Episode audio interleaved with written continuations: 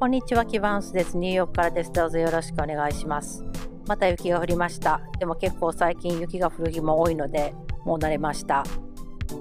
今日の eBay のお客さんは音楽の CD を購入してくれたので郵便局まで置きに行きます。こうして見ず知らずの人から物を購入してもらうことで以前の私にはなかった対人関係に関する自信がつきました。別に特別なことをしているわけではないのですが、まめに連絡を入れることと発送を遅れないこと梱包をきちんとすること届いたことの確認をすることなどを続けているだけでそれが信用につながって私の店の付加価値になったと思います。今日のお客さんはビリー・ジョエルの CD を購入してくれました。ロングアイランドで幼少期を過ごした彼は近所でビリー・ジョエルをよく見かけていたそうです。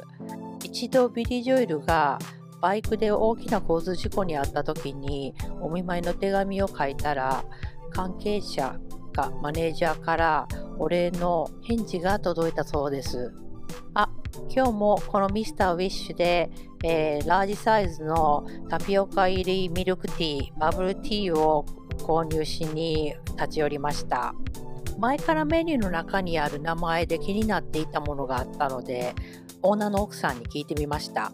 それというのが BABU というバブという飲み物で私と主人は以前からこのタピオカ入りミルクティーを頼むたびに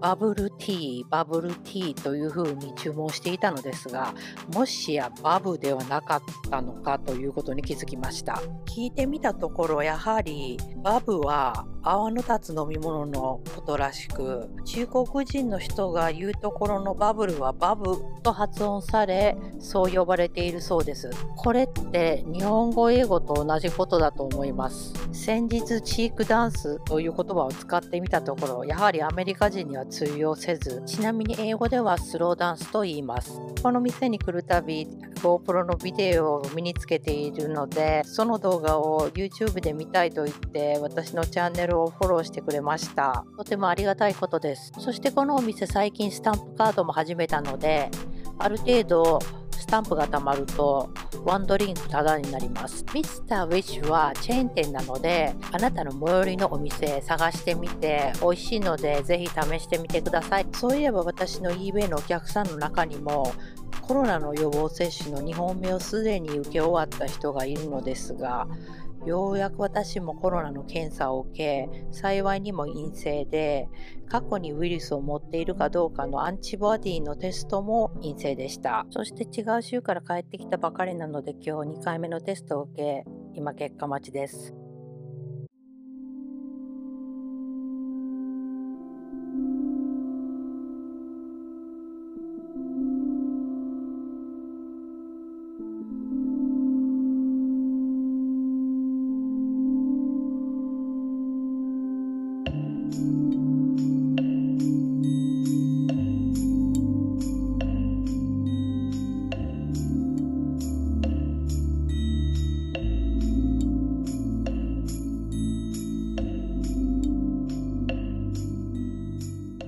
先日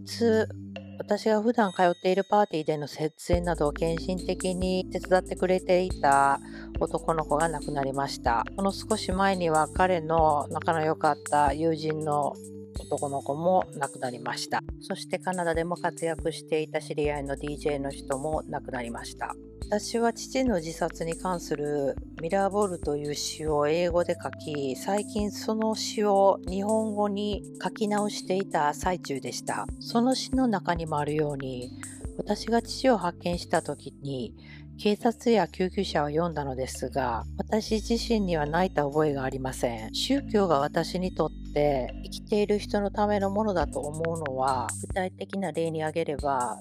葬式で生きている人が死んだ人を見送るからです。私も父を普通に葬式で見送りたかったです。でも私の場合は父を発見したので天国と地獄にいるような心境になった実体験から死人に対してもう一歩踏み込んだようなもっと突き放したような懐かしんで思い出すようなこともなく脳裏には冷たく固まったまま溶けない氷があるような人の死に対して敏感なはずが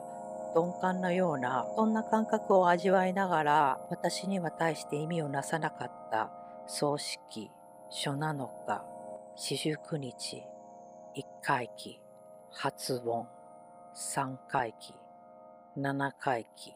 33回忌は昨年2020年でした。コロナ禍になり私の日本行きのフライトはキャンセルになり母にはあんたは今帰ってこれへんよと言われたことで幸いにも長い年月かかっていた呪縛から解放されました。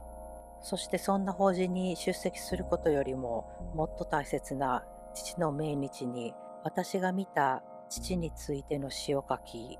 その詩をライブで朗読することができました。話がちょっと前後してしまいましたがその現場にいず葬式に出席した人が私の父の死についてファンタジーを抱くのが葬式だと思っています。自分自身の経験も含めなくしてみてわかる人のありがたさを気づくことが多いです。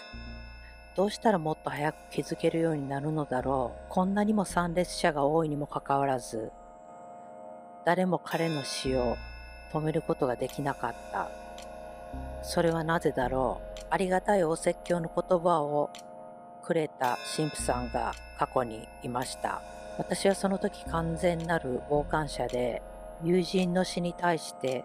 ファンタジーを抱いていました。父に捧げた詩を日本語訳にしてから改めて新たな考えが私の中で生まれました。いつもやりたかったことを今日もまたできなかったと後悔もせずただ忘れていく日々に終止符を打ち死に対するファンタジーも消えました。表面的な装飾で輝くミラーボールではなく内から放つ光のようなものに惹かれています。現在のソーシャルディスタンシングやステインホーム中にコミュニケーションのツールまたはマーケティングとしても SNS は必要不可欠だと思うのですが度重なる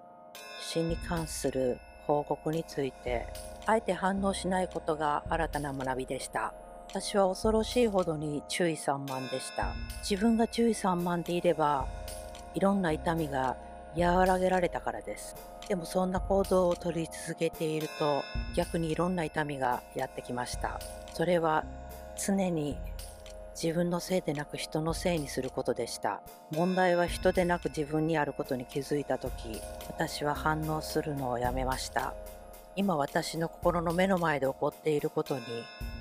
初めて集中しようと思いました。以前は公に話せなかったこともこうして話せるようになってきているので私の中で刷り込まれていた世間体というものがだんだん消えていくのが自分でわかります。考えてみればそういう意味での無神経さが前から欲しかったのです。私のギャグが自虐的というのは一時期よく言われたことであったように私には自分への自信や自己肯定感はほとんどなかったです。今あえてその部分も踏まえ自分の中の海を全て出し作品に転換して皆さんにシェアできたらと願っています。どうぞお体には気をつけてお元気でいてください。今回も最後まで聞いていただき本当にどうもありがとうございました。またお会いしましょう。